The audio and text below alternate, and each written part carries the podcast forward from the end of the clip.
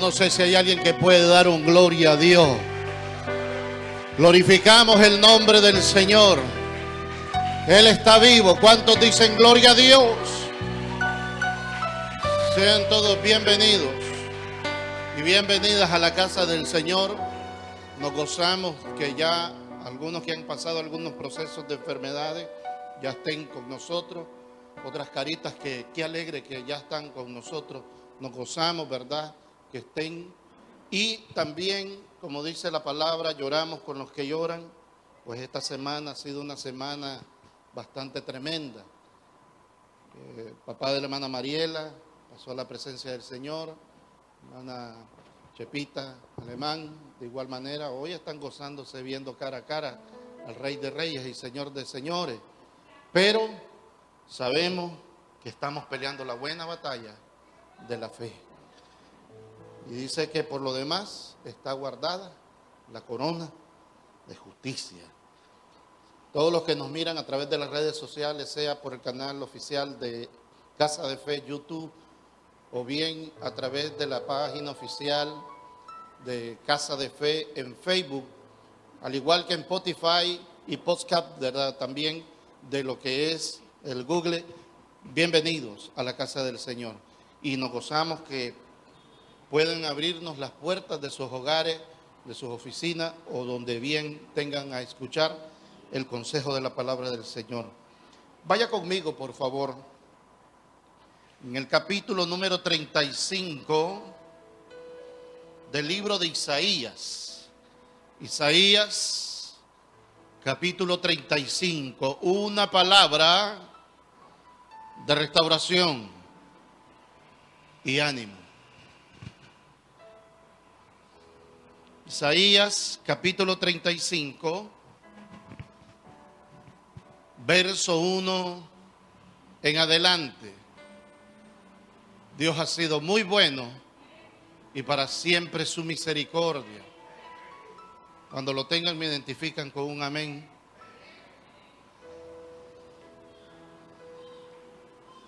¿Lo tienen?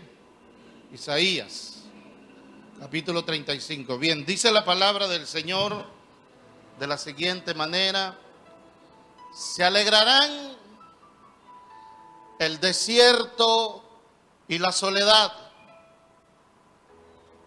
el yermo se gozará y florecerá como la roza.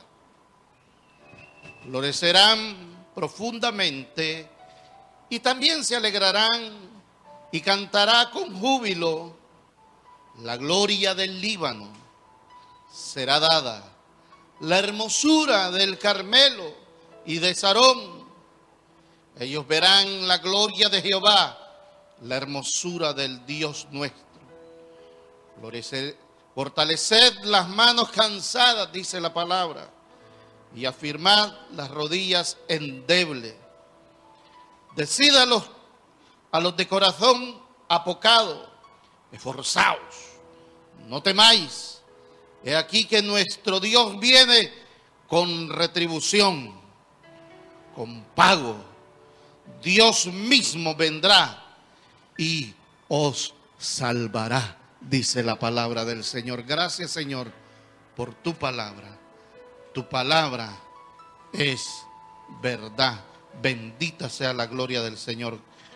Ah, puede tomar asiento, pero también puede alabar al Señor de manera constante. Gloria a Jesús.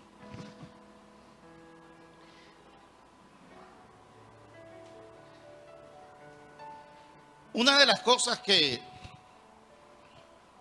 cuando estaba preparando este mensaje y hasta el día de hoy, oyendo a, un otro mensaje, pues, eh, a un hermano predicando, una hermana ahí dando un testimonio. Yo comencé a reflexionar desde el día atrás acerca de la restauración y acerca de la animosidad en el pueblo. Y yo le preguntaba al Señor, cuál era la situación, por qué a los hijos de Dios nos está costando levantarnos en esta ocasión. Y a lo que me llevó en la mañana de hoy fue a entender el poco valor que nosotros le damos a la promesa de Dios, a la falta de decisión que tenemos en cuanto a dejar la manera vana de vivir, pero también a que muchas veces hacemos oídos sordos a la necesidad que tiene nuestra alma de buscar de Dios. Si usted se fija en el pasaje, el pasaje nunca le dice que va a salir del desierto o que la soledad en la cual nos encontremos va a dejar de ser. Lo que nos está diciendo es que nos vamos a gozar pese a que en eso estemos viviendo. Y no por el hecho de que seamos masoquistas o porque nos conformemos con alguna situación la cual nos vaya a maltratar, sino por el contrario, porque en medio de la soledad y en medio del desierto vamos a ver de manera más palpable, de manera más real, la gracia y la ayuda divina. ¿Me está entendiendo o no me está entendiendo? Porque cuando usted y yo tenemos todo, no miramos el favor de Dios cuando la provisión viene. Cuando usted y yo estamos vital de salud y nos viene alguna situación leve, no miramos el poder y la manifestación de Dios cuando dice que por su llaga fuimos nosotros curados. Pero cuando no hay nada en la alacena, cuando todo está vacío, cuando la enfermedad nos embarga, tenemos un problema, otro problema y otro problema, cuando viene el auxilio de Dios, cuando viene la retribución, cuando viene el pago, cuando viene el auxilio, cuando viene, yo no sé si usted me está entendiendo, cuando viene la salud, cuando viene el favor, entonces nosotros nos gozamos aún en medio de la soledad, nos gozamos aún en medio del desierto, porque nos hemos dado cuenta y estamos siendo partícipes que Dios es bueno. Dios es bueno. Que a pesar de tanta situación, hermanos, que nosotros nos hayamos metido, Él nos quiere, Él nos quiere salvar, Él nos ama. ¿Cuántos están conscientes que Dios nos ama? Y por eso es la paciencia que Él tiene con nosotros. Un día de esto estaba reflexionando en aquel pasaje donde dice que si por la misericordia de Dios no hemos sido consumidos. Y cuando en ese sentido yo me pongo a pensar cómo y cuántos de nosotros, hermanos, no existiéramos ya. Pero por amor de el amor de Dios, que sobrepasa todo entendimiento, es la que nos tiene. Porque cuántos de los que estamos aquí, amados, decimos que vamos al cielo si Cristo viniese hoy, o si la muerte nos llega a alcanzar y decimos, vamos para el cielo y tenemos falta de perdón, tenemos raíces de amargura, tenemos algo ahí. Y yo quiero que usted entienda esto, por mucho amor que exista, si usted no está limpio, si usted no está en santificación total, usted no va a entrar al reino. Yo no voy a entrar al reino. Las dos grandes mentiras que el diablo ha difundido en estos días es que tu salvación no la vas a perder, decía una persona por ahí. Y la otra es que no hay perdón en nuestros corazones. Y es allí donde usted y yo tenemos que valorar, porque cuando existe la raíz de amargura, cuando existe algo que nos impida poder disfrutar de la presencia de Dios, no es que Dios nos abandonó, es que nosotros decidimos abandonarlo a Él. ¿Me están entendiendo o no me están entendiendo? Y en ese sentido, nosotros, amados hermanos, vemos al pueblo de Israel en este pasaje, el cual no está lejos de la condición en la cual hoy usted y yo nos encontramos pueblo de Israel tuvo que ser animado. Tuvo que venir una palabra de arriba para que lo animara, para que lo restaurara. porque ellos habían perdido la esperanza. Hoy nosotros nos estamos viendo, amados hermanos, cómo las situaciones están siendo los sueños, los planes, se vienen al suelo. Yo no sé cuántos de ustedes tenían proyectos para este año y no los pudieron ejecutar, no los han podido ejecutar por esta situación. Algunos a lo mejor anhelaban algo y saben que es imposible volverlo a, retomar, por lo menos en este periodo. Porque nosotros nos ponemos limitaciones, pero la verdad es que todo proyecto, todo anhelo, mientras haya vida, podemos alcanzarlo. Pero nosotros nos limitamos por el hecho de que si no se hace como yo quiero o cuando yo quiero y de la forma que yo deseo, entonces ahí estamos en problemas y nos estancamos y comenzamos a llorar, comenzamos a echarle la culpa a los demás. ¿Quién es el mayor culpable de la situación en la cual estás? Que tus hijos estén rebeldes. Que tú mismo no quieras nada con Dios. Que no entiendas la diferencia entre la rebeldía y la inmadurez. Porque la inmadurez es parte del proceso de crecimiento del ser humano. Pero cuando ya hay rebeldía es cuando usted no quiere cambiar del todo por deseo propio. Y seguimos bogando en la misma. Pero el culpable es otro, no yo. Porque siempre estamos buscando a alguien a quien echarle la culpa. Nos salió mal algo o simplemente no alcanzamos algo. El culpable es otro, no yo. Porque muchas veces nosotros creemos que todo lo hacemos perfecto o que nosotros tenemos la revelación única de parte de Dios. Yo quiero que usted entienda esto. El Señor entendió muy bien la condición de Israel en aquel entonces. El, reino del norte como el del sur estaban destruidos, tanto moral, espiritual, socialmente y económicamente. Pero hoy yo sé que esa promesa también está en nuestra vida y está para con los suyos. Si lo hizo con el pueblo de Israel, yo estoy seguro que Dios lo hará otra vez con sus hijos. Dios va a restaurar, Dios está animando. ¿Sabe por qué está animando y restaurando? Porque Él viene pronto y necesita que usted y yo estemos en la sintonía correcta con Él.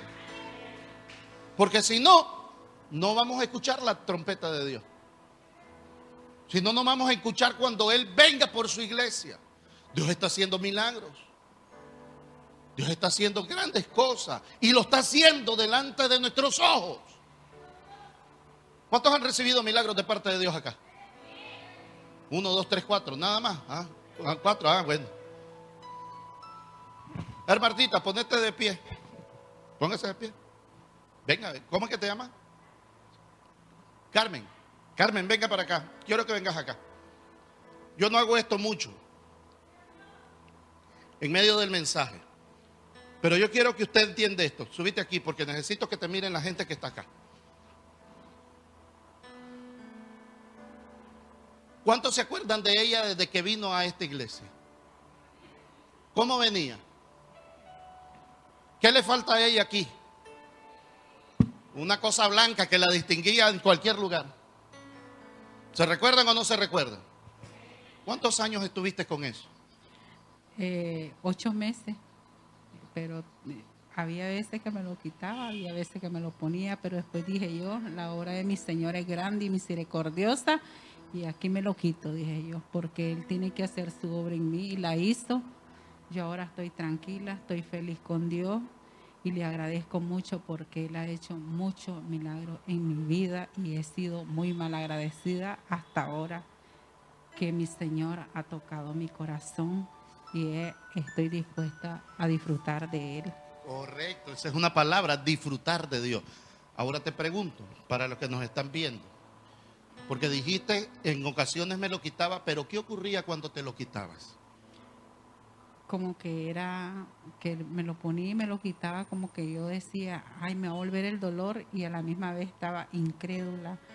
Pero yo decía, mi Señor vive en mí y tiene misericordia en mí, Él me va a quitar los dolores, porque eran unos dolores tan incesantes que yo había veces que decía, Señor, perdóname, pero no es esta palabra la que tengo que decir, me quiero morir. Pero aquí estoy con la voluntad de mi Señor y tengo fe en Dios y le he tenido siempre porque Él siempre, hasta donde yo estoy, todo se lo debo a Él, a mi Señor Jesucristo.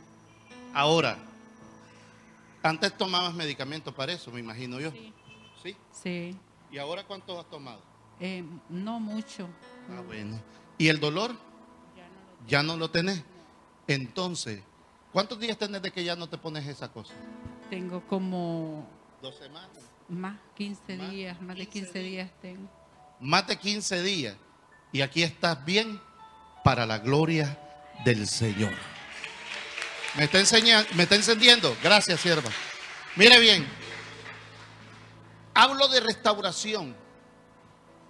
Hablo de situaciones difíciles. Ella fue en la salud. ¿Cuántos han recibido la provisión de Dios aún en medio de toda la escasez que han tenido en medio de este día? ¿Cuántos de repente Dios les ha enviado la bendición hasta la puerta de su casa? Yo te pregunto, aún en medio del desierto, ¿acaso el maná no está cayendo? Ah, yo te pregunto, aún en medio del desierto, ¿acaso el agua no está fluyendo de la peña? Eso es lo que le estoy diciendo. Anímense. Cristo está con usted. Cristo está con usted. Cristo está con usted. Cristo está con todos, cada uno de nosotros. Necesitamos creerle más a Dios. Pero ¿cuál es el problema? El problema es que no hemos entendido esta palabra. Mire, el, el escritor decía, alégrense.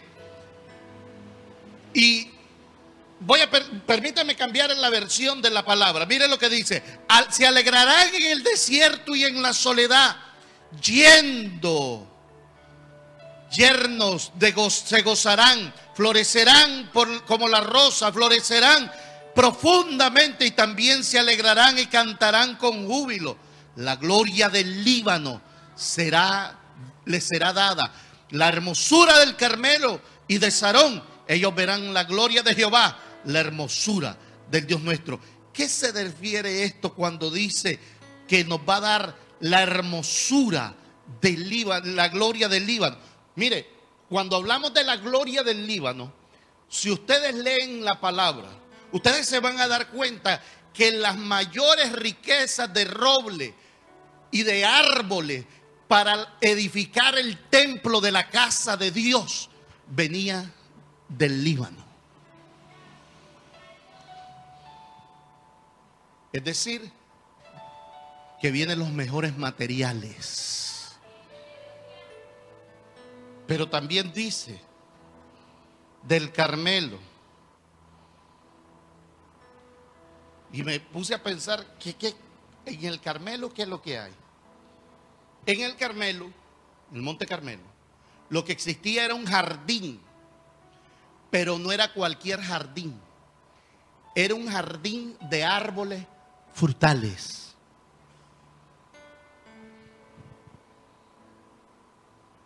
Dios te va a rebustecer.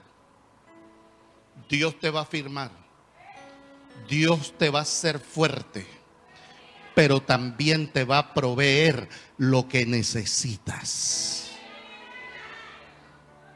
¿Me está entendiendo? Porque dice la hermosura del Carmelo. Es decir, usted no va a tener falta de nada, porque si es un jardín de frutas, ¿qué hace usted con un jardín de frutas? Yo solo me vengo a aquel pasaje donde el Señor le dice a Adán, en el huerto, de todo árbol, podés comer. Come. Coman. Es decir, que ustedes no van a pasar hambre. Yo te hubiera dicho amén, pero como no dijeron amén, yo digo amén. ¿Por qué? Porque Dios tiene cuidado de ustedes, de cada una de las necesidades. Pero no solamente habla del rebustecer, ni tampoco de la hermosura del jardín de fruta, sino que dice también como, permítame leerles literalmente, como lirio florece, perdón, aquí, En el desierto de la soledad se alegrarán y tomarán júbilo y gloria del Líbano. Y, se, y, da- y da- le será dado la hermosura del Carmelo y de Sarón. ¿Qué cosa es el valle de Sarón? El valle de Sarón no es ni más ni menos que el- uno de los valles más productivos y fértiles que existe en la tierra.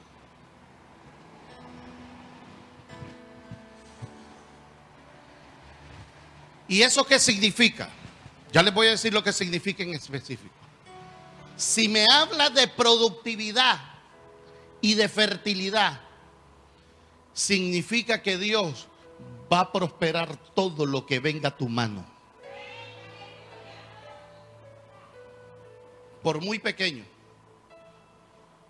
Si usted vende helado, se le van a vender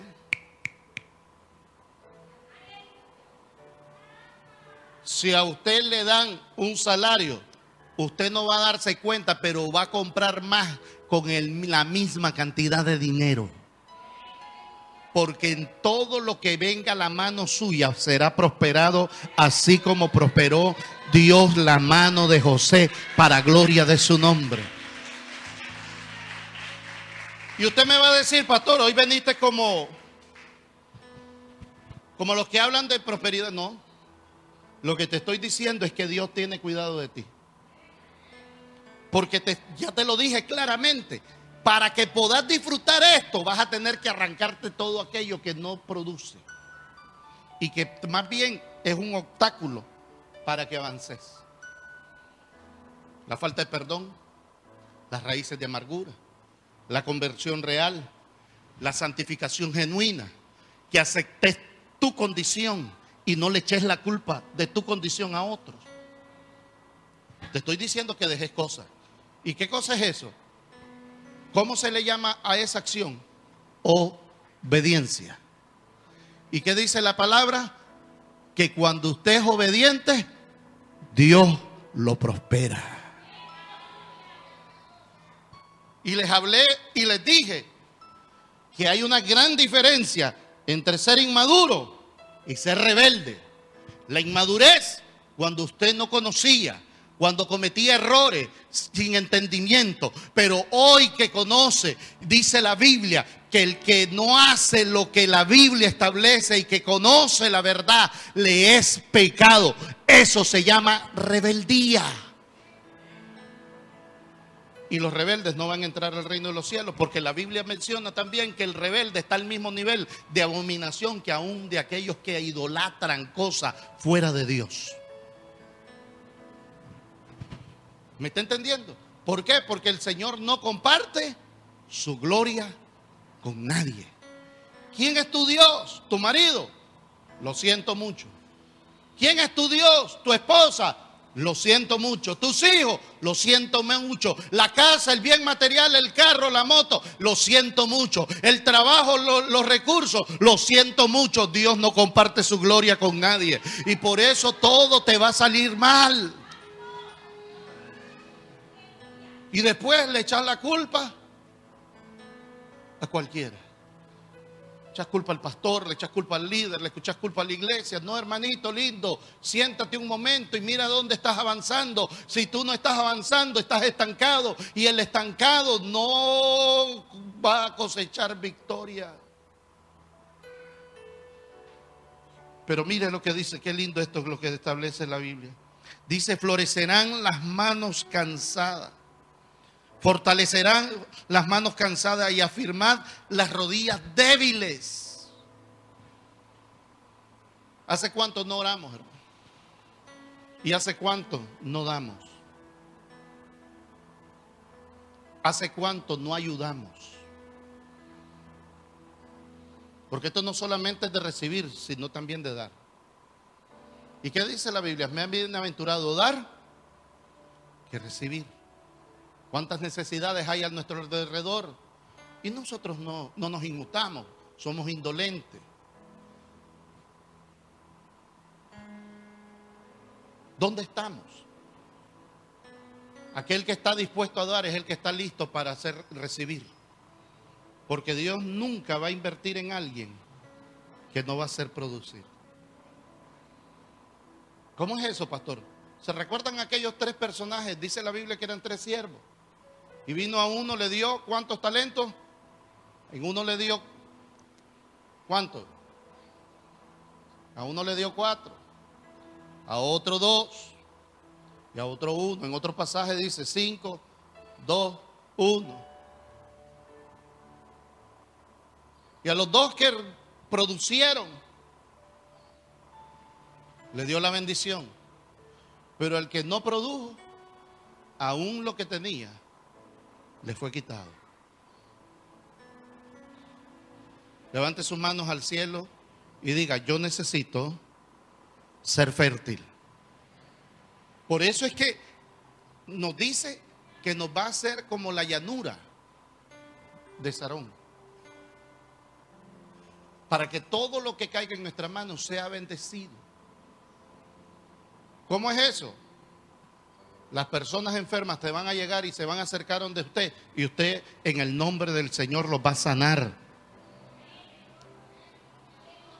Van a llegar los deprimidos, van a llegar los ausentes de aliento y usted le va a dar una palabra de ánimo. ¿Me está entendiendo? Estoy hablando de los que dan frutos acá en esta casa. Van a llegar las personas de, aburridas de una dirección y usted va a saberlos dirigir conforme la palabra. Porque no solamente nos miremos con un signo de dinero, sino en todas las áreas, porque Dios es integral. No solamente te va a dar recursos, sino que te va a dar aquella capacidad para que puedas administrar esos recursos. Pero ¿qué es lo que tenés que hacer? ¿Qué tengo que hacer? Tengo que sentarme un momento y tomar decisiones en cuanto a mi manera de vivir, mi manera de actuar, buscar de la presencia de Dios. ¿Para qué tengo que buscar de la presencia de Dios? Para que Él esté siempre conmigo. Y eso va a garantizar en mi vida que todo lo que yo haga va a prosperar para la gloria de su nombre. ¿Cuántos alaban el nombre del Señor? ¿Cuántos dicen gloria a Dios?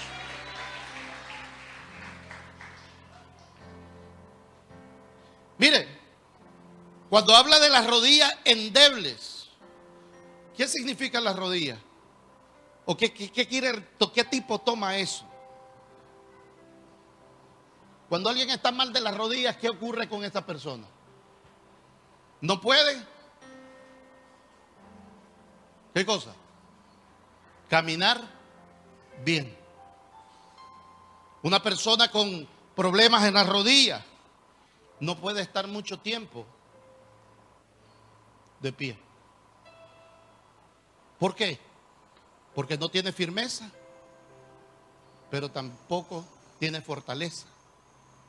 Y entonces al no tener firmeza, pero tampoco avanza, no camina, entonces ahí es donde se estanca. Por eso habla de que tenemos que tener que las rodillas endebles tienen que quitarse. Cualquier cosa te hace que desistas de Dios. Cualquier palabra te hiere. Te tiene que estar firme. Te tiene que tener convicción. Yo a veces me pongo a pensar, hermano, y yo miro, por lo menos en los reportajes, y he hablado con algunas personas en mi familia también hay personas que son del ejército. Y yo les pregunto, ¿cómo es la vida? Y ellos me comienzan a decir, esta vida es dura. Pero ¿por qué estás ahí? Porque yo quiero, porque tengo convicción, porque yo deseo, porque esto es mi anhelo. Y el Señor también llamó a un ejército. ¿Cuántos son soldados de Jesucristo? Pero estos soldados como que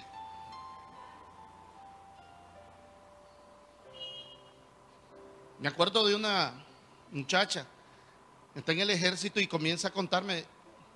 Y me dice, yo me, agarraron y me fueron a zampar a una isla, aquí mismo en Nicaragua. Hay unas islas que están y que ellos ocupan para, para adiestrar. Y, y la fueron a meter ahí y nadie podía llegarle a dejar comida. Ellos tenían que sobrevivir una semana.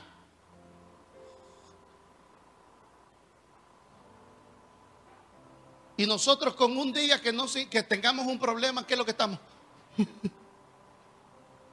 Temblando las rodillas y diciendo, ya no puedo seguir más. Nadie me quiere. Todos me odian.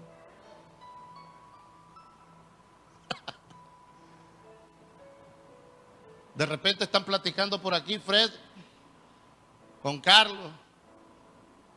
Y vamos a agarrar a, quién agarro.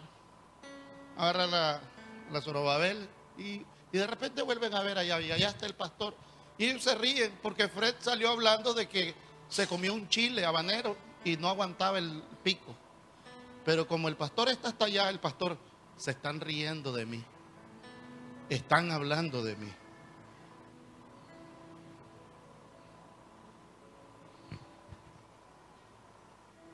Mis rodillas están endebles.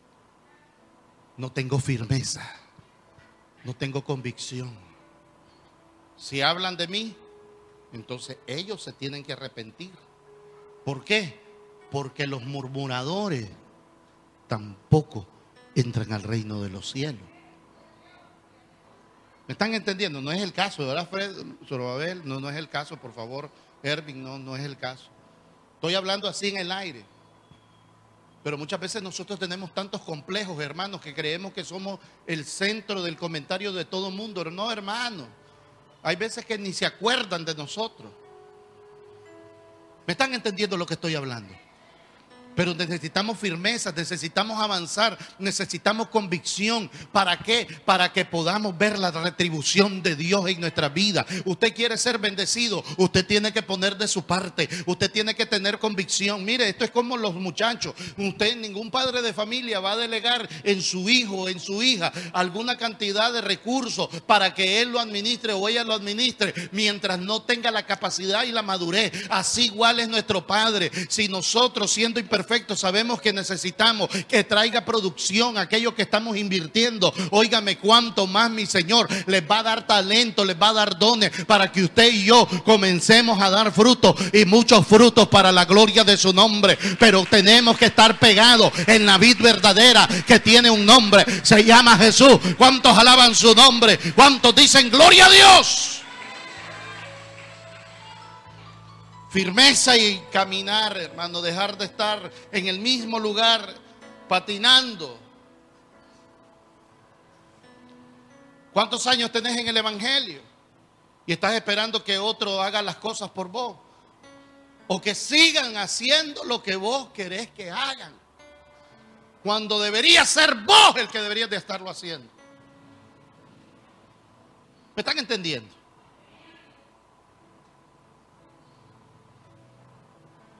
Me acuerdo en una ocasión, y aquí mismo, y aquí mismo, lo he hecho. Yo miro que no han limpiado, yo agarro una escoba y me pongo a limpiar, pero hay un montón que vienen y están viendo, incapaces de agarrar una escoba. Y usted dirá, pero es que para eso está, no. ¿Esta casa de quién es? ¿De quién es esta casa? Del Dios Todopoderoso. Esta es la casa del Señor. ¿Cuántos dicen amén a eso? ¿Cuántos son hijos de Dios? Todos tenemos responsabilidad entonces. ¿O no le dice usted a su hijo, a su hija, agarra una escoba y ponete a barrer aunque sea el porche? No le dice a su hija, barrete aquí el patio, barrete aquí el, lugar, la sala, ponete a limpiar, limpiarme ese mueble. No, pregunto yo. ¿Y usted no cree que nuestro Padre está esperando que también usted y yo accionemos? Y que comencemos a hacer lo que otros no quieren hacer, lo comencemos a hacer para que esto avance en el nombre del Señor. ¿Me está entendiendo o no me está entendiendo? Usted y yo necesitamos accionar. Estaba platicando con un amigo, algunos de ustedes ya lo conocen, Víctor viene y me dice, mira, yo cometí cuando yo comencé a hacer la piscina, dice, yo la llené de agua. Y el agua, cuando la llené, no aguantó ni dos días, dice. Cuando estaba podrida, ya estaba verde. Al tercer día día Porque no tenía circulación, no le había puesto la bomba. Pero cuando aquella agua está continuamente moviéndose, filtrándose y que le echan lo que necesita para los, los químicos, Esa agua puede pasar meses si usted quiere. ¿O usted cree que los que tienen piscina hoy la ocupan, mañana la botan y la vuelven a llenar al día siguiente? Olvídese. Ahí están. ¿Verdad? Ala, nos estamos bañando en gérmenes. No, porque le echan algo ahí, pero. Ahí están. ¿Qué necesitamos para que se agiten las aguas? Para que ocurra el milagro como en aquel estanque. Porque no está bajando un ángel, está el Espíritu Santo de Dios en este lugar. No ha bajado un ángel, pero está Jesucristo en este lugar. ¿Qué necesita Cristo para agitarte? ¿Qué necesita Cristo para que comiences a tener vida? Para que comiences, oh, yo no sé si me está entendiendo, para que comiences a dar frutos dignos de arrepentimiento, para que comiences a hacer la obra que en la cual Dios te llamó a hacer. ¿Cuántos alaban el nombre del Señor? Y usted me podrá decir, pero es que a mí no me ponen. ¿Quién necesita poner a quién? Si Dios ya te dio las directrices que tenés que hacer.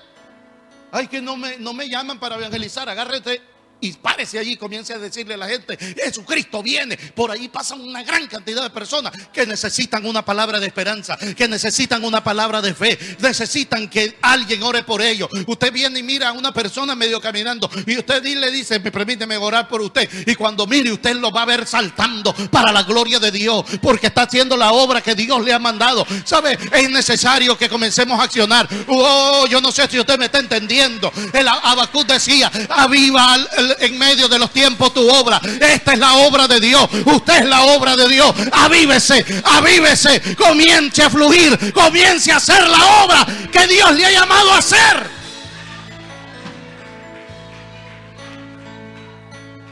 Aunque no haya frutos, ni haya terneros, ni,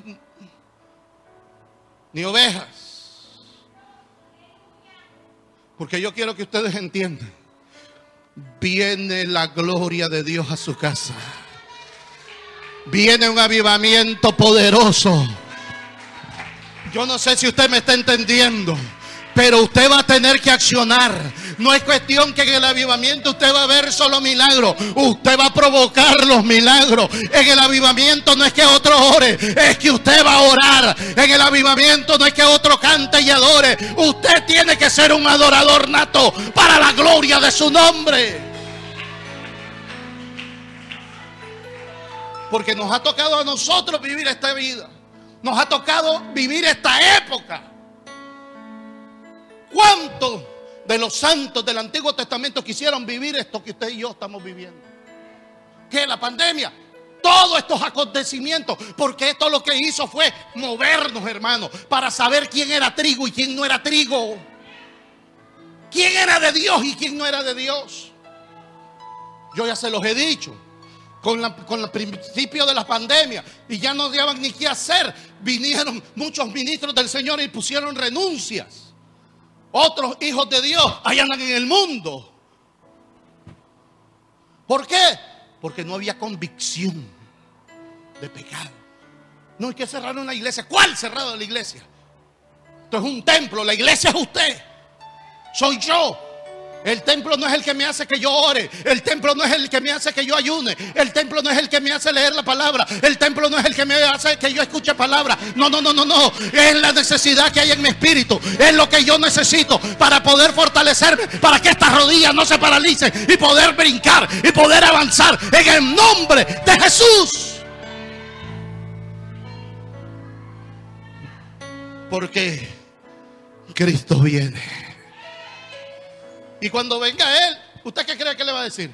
No, es que la hermana Marisol nunca me integró, Señor. No olvides. Y el Señor le va a decir, si más bien a ella tenía que agarrarla de la oreja para que avanzara. ¿Cómo te va a integrar a vos? No, es que la Cecia nunca me dio lugar para que cantara.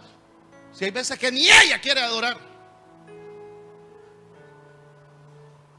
¿Por qué? Porque todos necesitamos, hermano Yo no sé si la Cecia no tiene problema. Yo no sé si la hermana Marisol no tiene problema. Yo no sé si la Patricia no tiene problema. No sé si Milton no tiene problema. Yo no sé si alguno de ustedes no tiene problema. Pero yo tengo muchos problemas. Y estos problemas, ¿saben lo que me están haciendo hacer? Buscar más de Dios. Buscar más de Dios. Aún en medio de la soledad. Aún en medio del desierto. Busco de Dios. Porque sé que mi socorro viene de arriba. Porque sé que el único que tiene respuesta es el Rey de Reyes y Señor de Señores. Aún en medio de la enfermedad. Tengo que buscar de Dios. ¿Sabe por qué? Yo no no sé si usted me está entendiendo. Porque Él es el único que me puede sanar.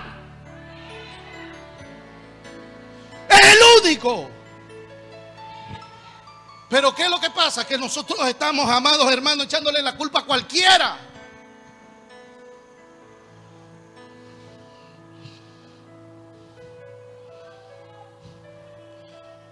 No voy a terminar este mensaje.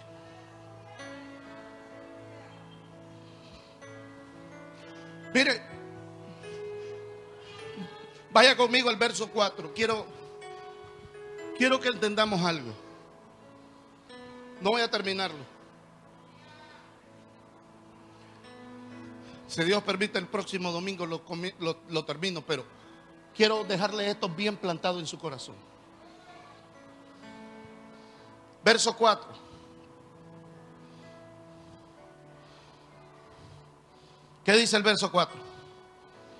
Decid a los de corazón apocado. ¿Dice así o no dice así la versión Reina Valera del 60? Pero mire lo que dice la versión internacional. Decid a los de corazón apagado. Oh, yo no sé si a alguien le estoy hablando. A los de corazón apagado esforzaos, no temáis. A los de corazón apagado. ¿Están viendo los milagros? ¿Están viendo el mover de Dios? Ya nunca vinieron a limpiar esos abanicos. Ya se fregó aquel abanico y nunca Toniel mandó a componerlo. El otro jamás lo vinieron a poner porque están pendientes más de los abanicos que del mover de Dios. Ya nunca pusieron el aire acondicionado. Estoy esperando a ver quién lo siembra. ¿Lo va a traer, vos? Voy a decir, me metieron el clavo.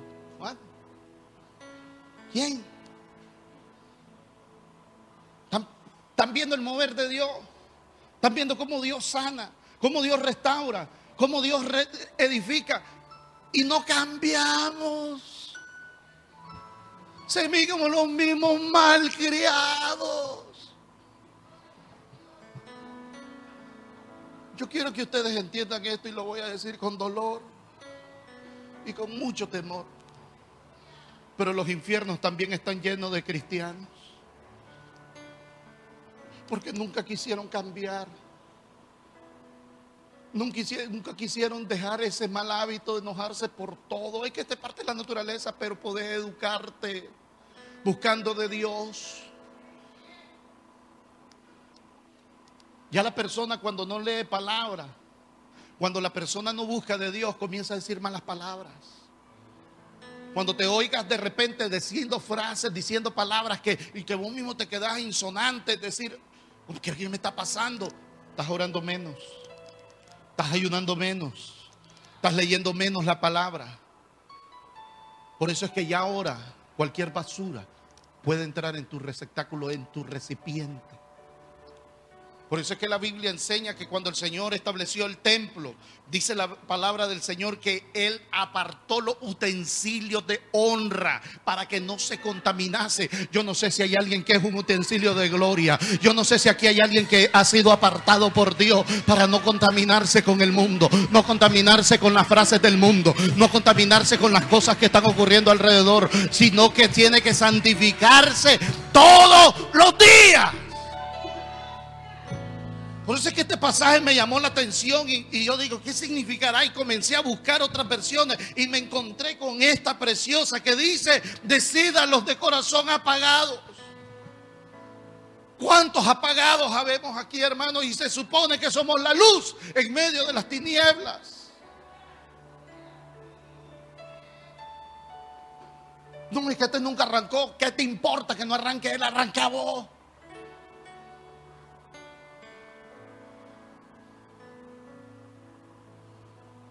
Es que estos chavalos, la salvación es individual.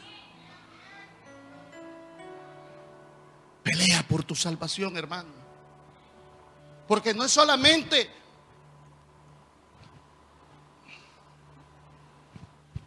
si te agarra una enfermedad y te mata. Hoy que veníamos con el Señor que nos traía, me dice, me metió a la gasolinera y, miró un vehículo y dice, cuando miro ese vehículo me entristezco. ¿Por qué le digo? Porque el papá de ese muchacho, yo lo conocí, me y esta enfermedad se lo llevó en dos días. Y se miraba fuerte, robusto. Ese hombre no padecía ni de catarro, Y se lo llevó, dice. Hablo de esta enfermedad. Pero ¿qué otra puede llegar a tu vida? Porque mucha gente muere aún sin estar enferma, hermano, por muerte natural. Otros provocan su propia muerte. Y pero si estaba bien, sí, pero se enojó y pum, le dio un infarto. ¿Usted qué cree para dónde va con aquel que se enojó? ¿Cuánto se le sube la bilirrubina, hermano? Por un enojo. Sienten el dolor de cabeza después. Y comenzamos a decir, estos chavalos me van a matar. No, ellos no te van a matar, el que te van a matar solo. Es que me enojaron. Airaos, pero no pequéis. No dejed que el sol se ponga sobre tu enojo. ¿O no dice eso la palabra? Es que es una reacción normal. El incomodarse es normal. Pero airarse de esa forma, al punto que te va a dar cualquier cosa, hermano, ya eso ya no es normal. Porque quiere decir que tus emociones no las tiene controladitas el Espíritu Santo. Tienes que entregarle esa área al Señor. No me salga como aquella que me decía en algún momento, no, el Señor así me tiene que entender. Él sabe que yo soy así, así me va a aceptar. ¿Quién sabe, hija de Dios? Malcriada respondona pendenciera. Me acuerdo que esta hermana, y era una señora, y era así, mire, chiquita, minudita, que yo no sé ni cómo se casó porque era un animalón así, mire el marido. Y ella se le ponía, se le cuadraba y le decía, dame, dame. Y el hombre solo le hacía así y ella le daba con una paila. De esa gloria a Dios, aleluya, hueso colorado. Sí, de esas le daba con la paila. ¿Cuántas dan con la paila aquí?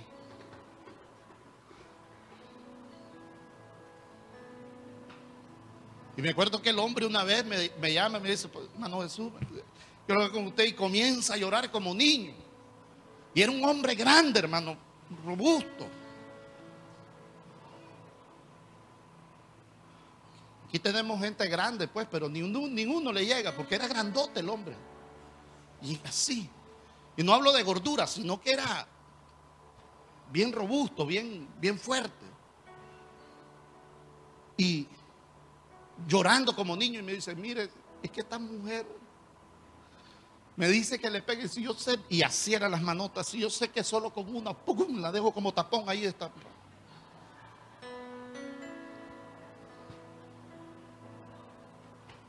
Porque era grande las manos así, solo.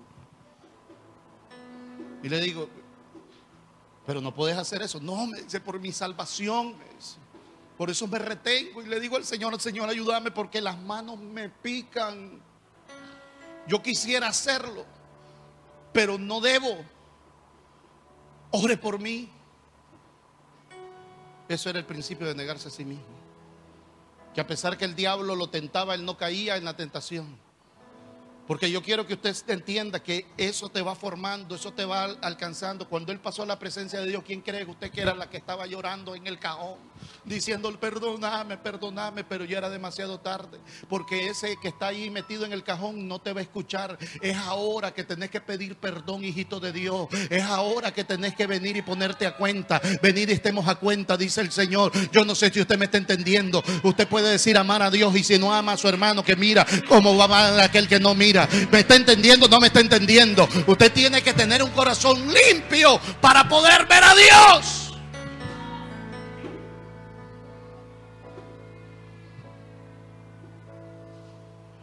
Corazones apagados. Ya no tiene pasión por las cosas de Dios. Ya no necesita venir a la iglesia, ya no necesita nada. Y puede de justificación mil. No, yo no estoy hablando de la justificación, estoy hablándote a ti directamente. Porque pueden maltratarte, pueden hacerte un lado, pueden humillarte, todo lo que querrás. Pero ¿dónde quedó aquella frase que leías con antes, con pasión, con deseo, como clama por ti? Como el siervo clama por las corrientes de las aguas. Así clama por ti, oh Dios, el alma mía. ¿Dónde está eso? Mi alma tiene sed del Dios vivo. ¿Se acuerda cuando lo decías? Y lo querías hacer día a día. Ah, no, es que era como mi primer amor, mi hermanito lindo. Recordar lo que le dice el Señor a la iglesia. Por cuanto has dejado tu primer amor, no tiene que existir un segundo ni un tercero. En el primero me quedo porque ese es el único. El verdadero amor es el amor de Dios. Y es ahí donde yo me tengo que permanecer. Es ahí donde yo tengo que estar. Es ahí donde tengo que estar.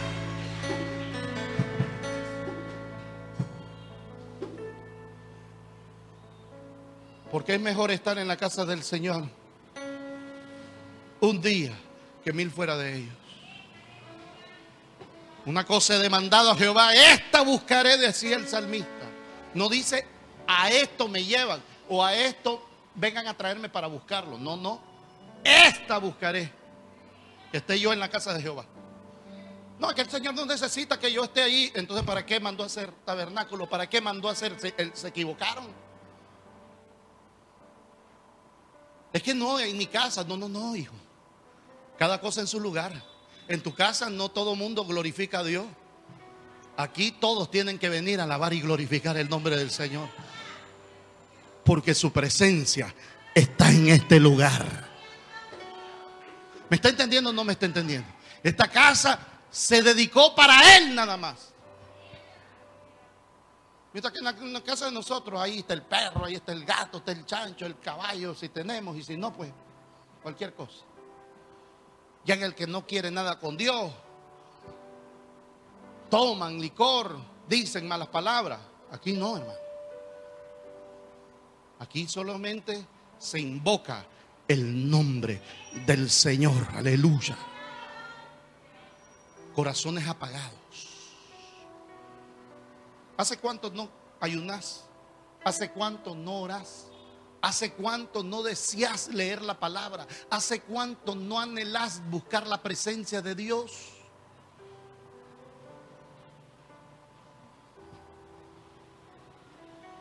¿Hace cuánto no está siendo ejemplo para otros? ¿Hace cuánto la, de la venta o la señora donde ibas a comprar o donde está? Ya le te dice, ya no es usted la misma. Acuérdese que usted me decía que buscara de Dios. Usted me decía, tener confianza en el Señor. Yo no sé si a ustedes se lo han dicho. No es usted el que me decía que Cristo era la respuesta para todo. No era el que usted me decía que lo buscara. No era usted el que me decía que solo había una esperanza. Y ahora solo la oigo lamentarse. Y ahora solo la oigo decir cualquier cosa. Ahora solo la oigo decir maldiciones. Cuando usted solo me decía que de una boca no era que necesitaba salir solo un tipo de agua. No era amarga o era dulce. Y de su boca solo salía bendición. De su boca solo salía salud. De su boca solo decía gloria. Yo no sé si me estoy refiriendo a alguien. Pero hoy necesitamos cambiar aún hasta eso. Necesitamos brillar. Necesitamos volver al nuevo lugar, volver a nuestro lugar, a nuestro lugar de reposo, al lugar del Dios Todopoderoso, buscar donde Él está, en su presencia, en su presencia, en su presencia.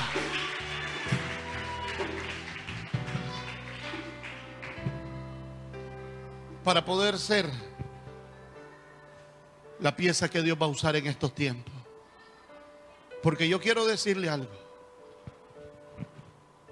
Con o sin usted, el avivamiento viene. Con o sin usted, la gloria de Dios se va a manifestar en este lugar. Con o sin usted, la iglesia va a avanzar para la gloria de su nombre. Pero hoy el Señor nos tiene que restaurar. Ni siquiera llegué al ánimo. Me quedé en la restauración. ¿Y qué significa restaurar? Traer al estado anterior al estado original del cual estaba. ¿Cómo es eso? Este pañuelo. Se mira que es usado, ¿verdad que sí? ¿Sí o no? ¿Por qué? Lo mira desgastado, lo mira con quiebre, sudado. Pero cuando se restaura, ¿cómo queda? Limpio, lisito y hasta huele a nuevo. Dios quiere traerte al estado original que Él te tenía. Cuando tú lo buscabas, cuando tú lo anhelabas, cuando terminabas el culto y te ibas a tu casa y le decías, Padre, qué lindo estuvo hoy el mensaje. Qué lindo fue cantarte. Qué lindo fue que yo sintiera. Yo quería que no cerrara la puerta, pero el pastor nos corrió, nos apagó las luces. Pero yo hoy quiero seguir en tu presencia. Ese estado, hermano. Necesitas estar en Él. Volver a eso. A las primeras obras para que tus rodillas no sean endebles, ni te estanques, sino que avances en el nombre de Jesús.